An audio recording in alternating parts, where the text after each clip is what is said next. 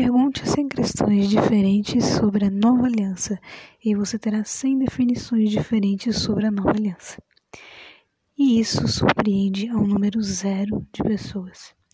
Olá você, se você não me conhece, eu sou a Jaqueline e esse é o nosso podcast sobre a lição da escola sabatina. Estamos estudando a lição número 2, que por título tem Definido a Nova Aliança. Convido você a curvar a sua fronte, fechar os seus olhos, vamos falar com Deus. Bondoso Deus, grandioso Pai, aqui estamos para o estudo mais uma vez da Tua Santa Palavra. Pedimos, meu Deus, a Tua direção nesse estudo, que o Teu Santo Espírito nos guie e me guie, Senhor, para falar de Ti, para aprendermos todos sobre mais e a cada dia mais desenvolvemos e estamos mais próximos de Ti. Fique conosco, é que eu peço e agradeço no santo nome de Cristo Jesus. Amém.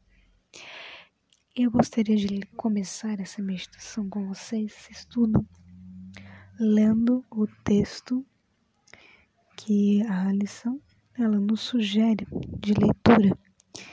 Se encontra no livro de Hebreus, Novo Testamento, no capítulo 4, ou perdão, capítulo 9 de Hebreus. É capítulo 9? Não, perdão. Capítulo 8 de Hebreus. Nós vamos ler a partir do verso 7 ao verso 12. Hebreus 8, do verso 7 ao verso 12. Nos diz assim a palavra do Senhor. Lembrando que eu estou usando a Bíblia jovem com a versão da nova versão internacional, a NVI. Diz assim a palavra de Deus: Pois se aquela primeira aliança fosse perfeita, não seria necessário procurar lugar para outra.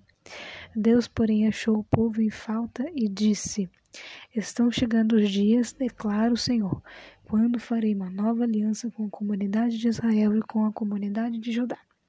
Não será como a aliança que fiz com os seus antepassados quando os tomei pela mão para tirá-los do Egito, visto que eles não permaneceram fiéis à minha aliança, e eu me afastei deles, diz o Senhor.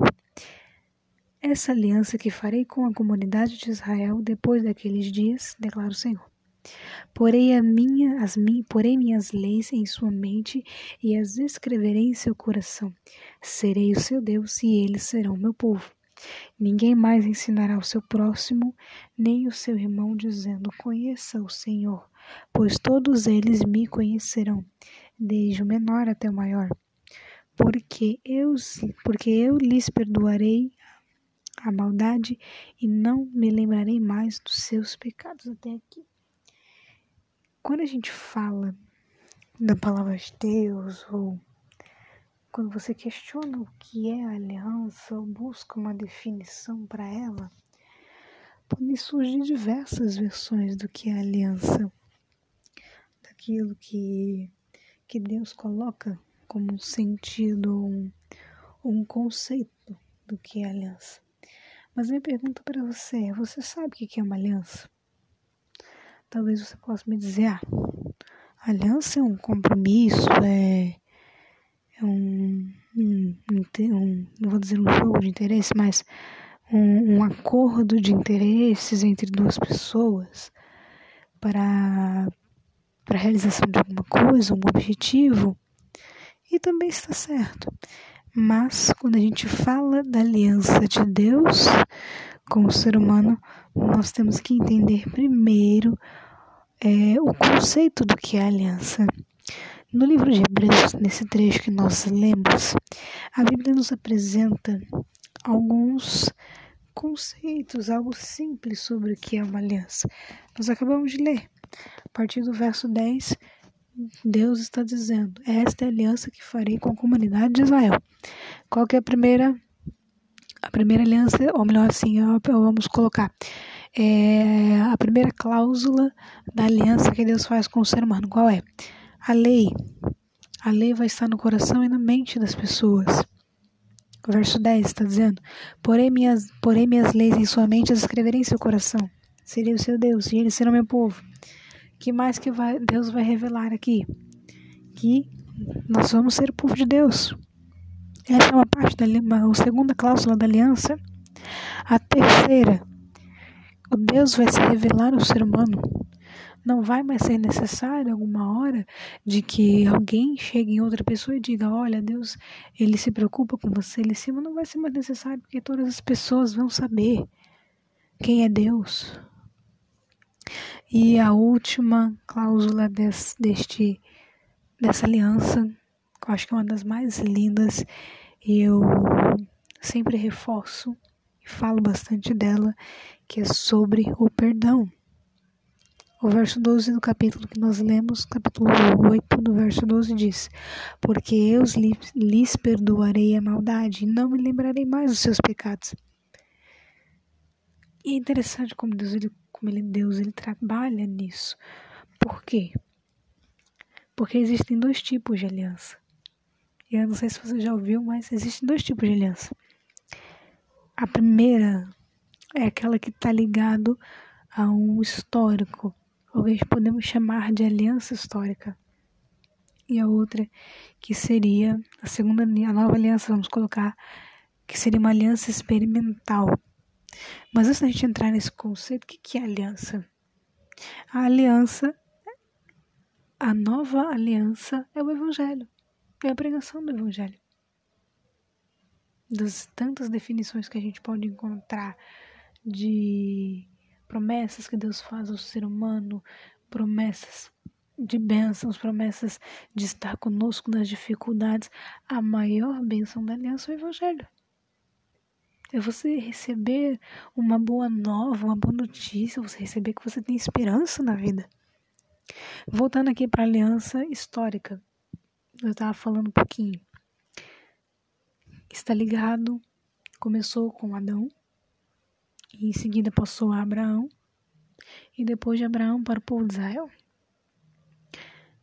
A primeira coisa que Deus fez com relação a Adão, a primeira, a primeira aliança que Deus fez ali com Adão foi a questão de obediência. Adão e Eva não morreram porque comeram o fruto, mas eles morreram porque desobedeceram a palavra de Deus.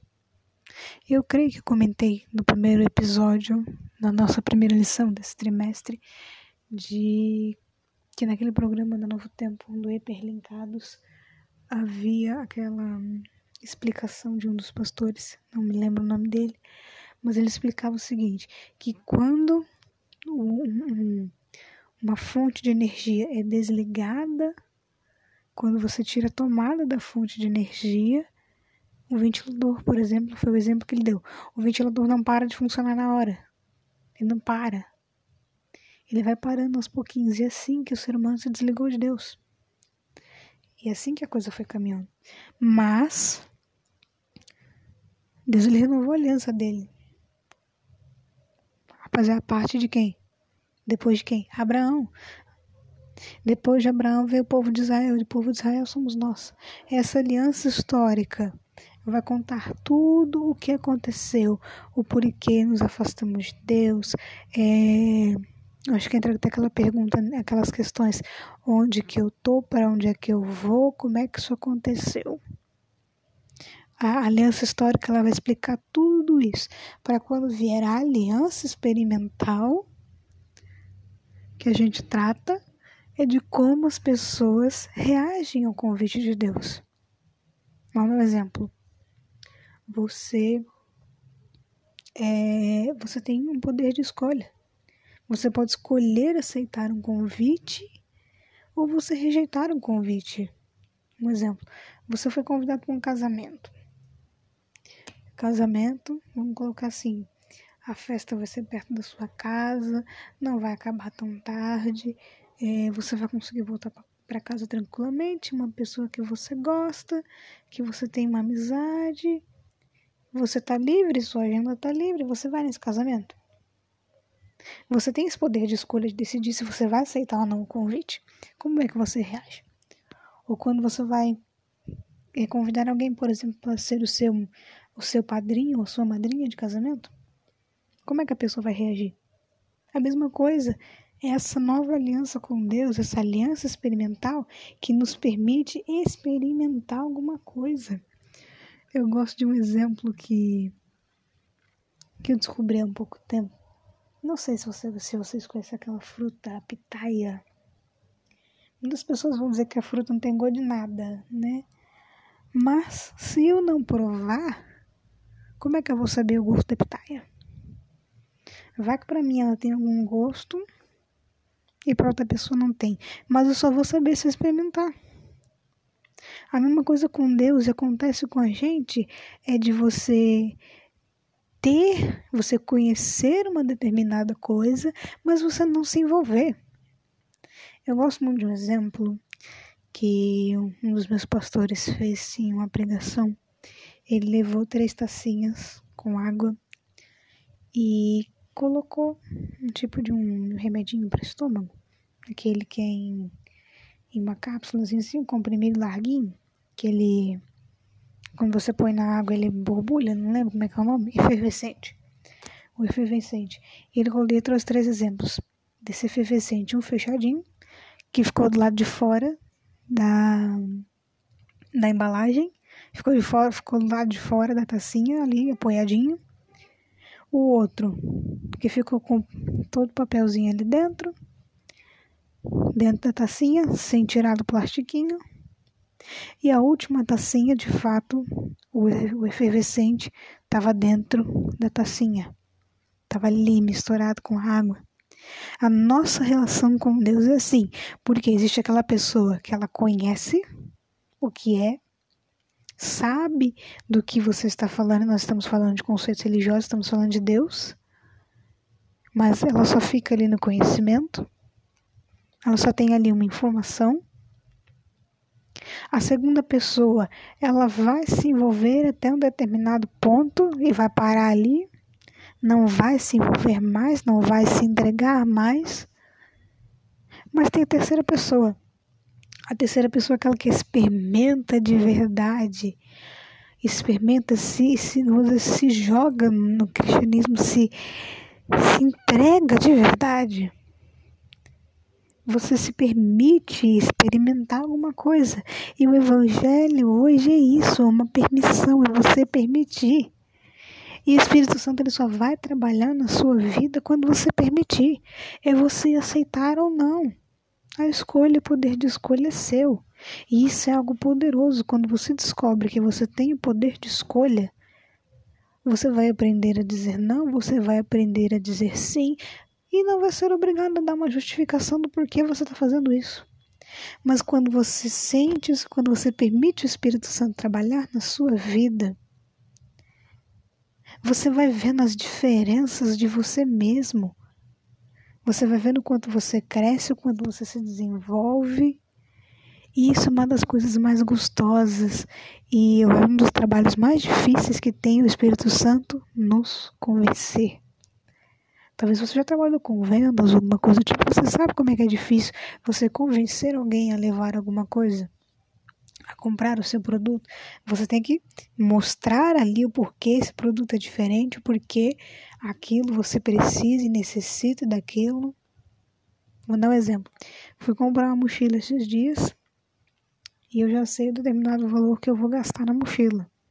Fui em uma loja, a moça falou: tá tanto.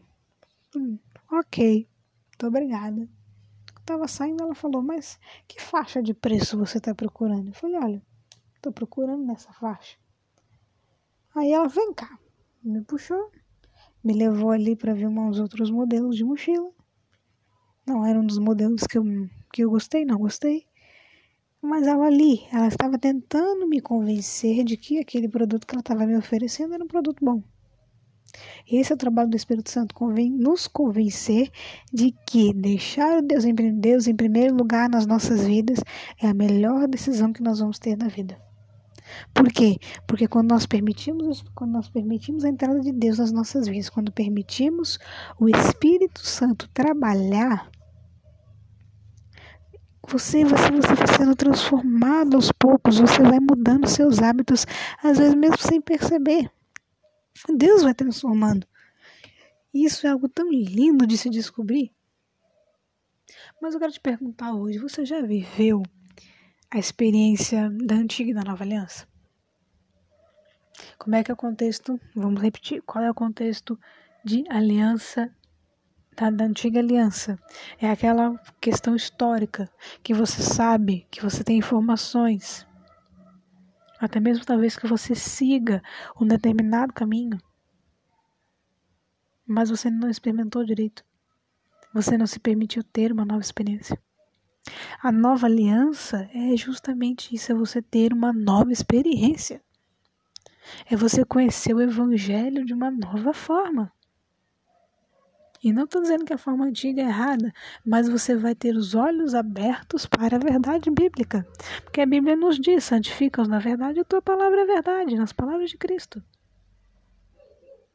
Quando você permite e quando você aceita, você vai enxergar a Bíblia de uma outra maneira. Você vai parar para pensar e falar: Meu Deus, como eu não li isso antes? Um exemplo para vocês que eu deixo. Um exemplo bíblico: Paulo a vida de Paulo. Ele era um religioso, conhecia a lei, cumpria a lei. Só que a visão dele de lei estava errada. Não era aquilo que ele precisava. Sabia a lei, obedecia a lei, era irrepreensível. O que é uma pessoa irrepreensível? Que não se acha defeito, estava ali cumprindo a lei em questão, mas não tinha tido um encontro real com Deus.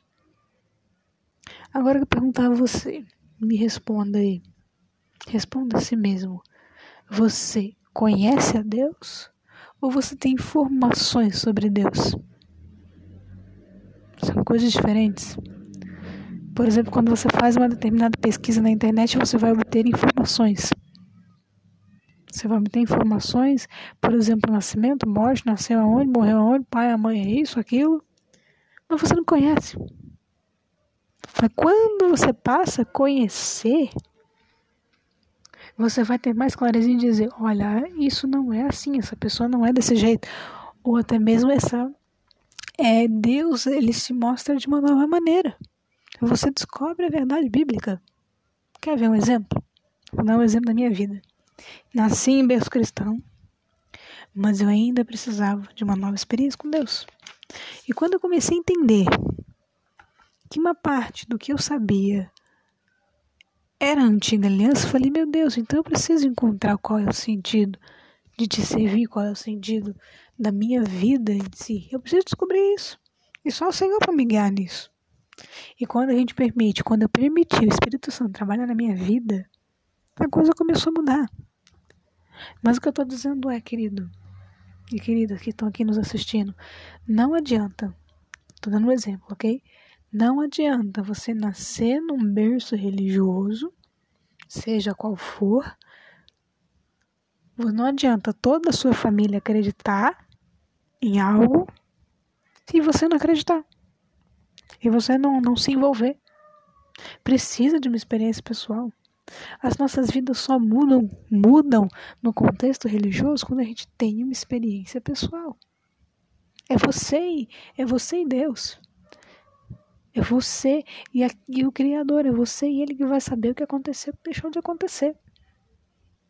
É Ele que vai mostrar para você aonde você errou, aquilo que você aprendeu errado, aquilo que você aprendeu certo, continua, deve continuar fazendo, o que, que a Bíblia está ensinando, a luz da Bíblia vai falar para você. Queridos, eu já fiz ano bíblico em que eu não sabia sobre, por exemplo, a guarda do dia, do dia de sábado. E está na Bíblia. É mandamento. Eu não sabia. Mas a Bíblia, a luz, a própria palavra, a mesma Bíblia, das mesmas Bíblias que eu tenho, todas estão escritas. Lembra-te do dia de sábado para o santificar. E não é só porque o Velho Testamento que deixou de existir. Eu acho que até um pouco entra nesse contexto da, da própria aliança, né? Velho Testamento, Novo Testamento. Porque quando você fala do Antigo Testamento, ele vem todo o contexto histórico do que aconteceu, por que aconteceu e o que vai. E a promessa do que viria depois para o Novo Testamento, aquilo que já estava acontecendo, que começou a acontecer, que foi escrito. É a experiência, é uma nova experiência. Olha que lindo agora que nós descobrimos. Não se anula aquilo que é histórico, porque é ele que vai te dar uma base para você entender o novo. Por exemplo, você só vai entender, por exemplo, um exemplo, ok? Você só vai entender, por exemplo, o livro de Apocalipse se ele estiver ligado ao livro de Daniel. Você só vai entender por que, que, a, que, o livro de Apocalipse é um exemplo. Ele vai falar do dragão, da serpente, isso e aquilo, se você não lê o Antigo Testamento. É caçar uma agulha no palheiro. Não dá. Precisa estar ali ligado. E agora que eu falei sobre o contexto do Antigo e do Novo Testamento, essa nova aliança e a, e a antiga aliança, contextos históricos e proféticos, me fazem pensar nessa palavra de promessa. A lição da escola sabatina ela pede para você fazer uma rede semântica, né, um mapa mental. E a partir desse mapa mental, você vai encontrar palavras que descrevam é, um assunto relacionado àquele. E a palavra da, do mapa mental dessa semana foi promessa. Eu encontrei dentro da palavra promessa esperança, um objetivo, um pacto, uma aliança, um compromisso. E sabe o que é o lindo de, de tudo isso? É que Deus, Ele se preocupa com a gente. Deus, ele, Cristo, Ele sente o que a gente sente porque Ele passou por isso. Olha que coisa mais linda. Deus sabe que você passa porque Ele passou. Cristo passou. E não é à toa que a Bíblia ela, ela é o nosso manual de vida. Você sabia, queridos, que a Bíblia é o nosso manual? tudo que nós temos e sabemos, existe um manual. Existe um manual para você montar um móvel, para você dirigir um carro, para você montar uma cadeira, para você ligar um computador. Existe manual para tudo. E o ser humano também tem manual. Se chama Bíblia Sagrada. Olha que coisa gostosa, você descobre que, que tem uma, um ser, um, um Deus tão apaixonado por você, que se preocupa com você, que sente o que você sente. É tão lindo quando a gente descobre que Cristo nos ama, que ele fica alegre, que ele, se, que ele está alegre quando você está alegre, que ele, que ele fica triste quando você está triste. Ele é digno da nossa confiança, você pode conversar com ele. Ele se preocupa com você. É o seu melhor amigo. Torne Deus o seu melhor amigo e o seu grande amor. Aí eu pergunto a você: como é que você desenvolve a sua intimidade com Deus? Eu sempre falo que uma oração ela não precisa vir de palavras mecânicas ou prontas, mas uma oração ela tem que vir de um coração sincero, de um coração que sabe que está errado, que sabe que pecou, mas que está ali, Senhor, me ajuda. Me ajude a entender o que o Senhor quer de mim, o que eu preciso, porque aconteceu isso, isso e isso. E sabe uma coisa que só que vai nos libertar quando a gente conversa com Deus, quando Deus se torna o nosso melhor amigo? Quando você começa a colocar nome nos seus pecados. Porque pecado tem nome. E a gente sabe quais são os nomes deles. A nossa intimidade com Deus nós só desenvolvemos quando a gente se abre. Quando a gente conta a verdade. Quando a gente olha para nós mesmos e sabemos que nós não somos bons e se não é, e se não é Deus nas nossas vidas, misericórdia para nós. Quando você descobre, quando você tem uma intimidade com Deus, você é aberto com Ele. E essa questão da sua intimidade com Deus é você e Ele que tem que desenvolver. É você e a sua relação com Ele. Tantas vezes a gente ora, ah Senhor, é, eu preciso disso, daquilo, não sei o que eu faço, e Deus te dá uma resposta. Só que às vezes quando a gente espera uma resposta de Deus, a gente espera talvez, sei lá, um anjo aparecer para você e vir dizendo: Este é o caminho, siga, é esse aqui é o sinal que você pediu. Não é isso. Deus ele pode falar com você, sim. O Espírito Santo pode falar com você, sim. Mas a resposta de Deus é simples. A resposta de Deus vem de um sim, vem de um não. E até mesmo o não de Deus, ele é uma bênção para nós, porque, ele, porque o não de Deus, ele é uma das formas de Deus nos proteger. A gente não entende por que, que Deus diz não às vezes. Mas quando você começa a olhar para o futuro, você percebe por que Deus disse não. E essa coisa tão linda, a onisciência de Deus é tão linda que ele se atenta com cada detalhezinho das nossas vidas. Cada detalhe. E como eu estava dizendo, conhecer a Deus é diferente de você ter informações sobre Ele. E o convite de Deus hoje é para que você conheça. Ao, ao longo da lição, ela explica que Deus espera disposição de nós para a gente servir. Porque existe o papel de Deus e existe o nosso papel. E a gente precisa fazer a nossa parte também para que Deus cumpra dele. O objetivo da aliança, dessa nova aliança, é, é salvação, é nos salvar, nos ajudar a encontrar para estarmos mais ligados a Deus. E quando nos concili conciliamos com Deus, uma nova experiência a gente vai viver. Então, meu querido, minha querida, se aprofunde em conhecer a Deus. Faça uma nova aliança com Ele. Fale para Ele aonde você errou, aonde você acertou e o que você precisa mudar, porque lá no fundo a gente sabe. E se você não sabe, peça para Deus te mostrar que Ele te mostra. Mas desenvolva uma aliança com Deus, uma intimidade com Deus. Tenha uma experiência de verdade, não fique só no que sua mãe sabe, no que o seu pai sabe, mas é o que você vai descobrir de Deus e ele vai se revelar a você. Está na Bíblia, acabamos de ler. Ele mesmo vai se revelar o que você está esperando para ouvir a voz de Deus. Querido, esse é o meu desejo, minha oração de que você conheça mais a palavra de Deus e que você conheça esse Deus tão maravilhoso que nos ama, que cuida de você.